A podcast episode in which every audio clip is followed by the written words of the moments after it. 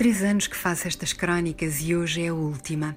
Não apenas a minha última, mas a última de todas as crónicas do Fio da Meada, porque a rubrica acaba de ser subitamente extinta a meio da atual série que terminaria em julho.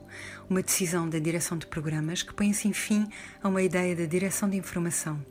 A primeira coisa que fiz antes de começar esta última crónica foi ouvir as despedidas dos meus parceiros nesta derradeira temporada: Joel Neto, Patrícia Portela, Rui Cardoso Martins e Paulo Alves Guerra.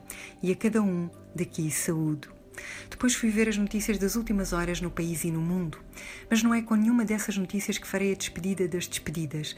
O fim destas crónicas tem a ver com diminuir a palavra. Então é sobre isso que vou falar, brevemente.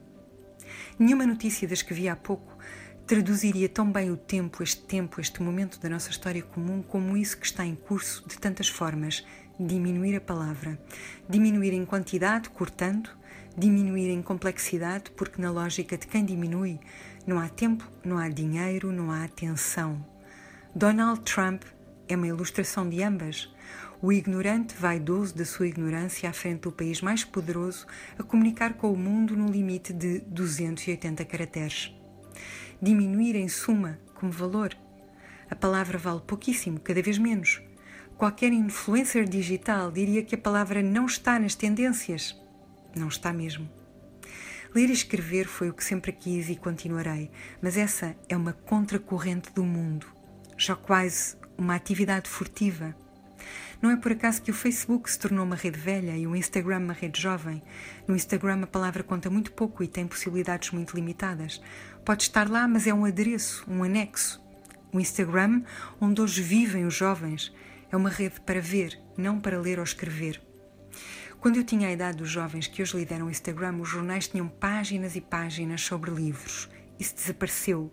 Espaço assim agora, num jornal dito de referência, pode ter uma influencer do YouTube que estuda comunicação social, mas não lê livros e não tem qualquer problema em dizer que não lê. Foi um salto de poucas gerações a palavra despencar do seu lugar central em tudo o que distingue os humanos. E, no entanto, Talvez nunca tenhamos precisado tanto dela para nos mantermos humanos. É diante disto que a literatura está, provavelmente já a caminho da pura clandestinidade.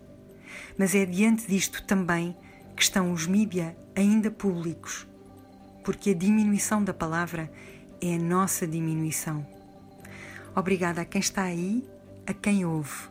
Enquanto houver alguém aí, alguém que ouça, alguém que leia, a gente continua em algum lugar.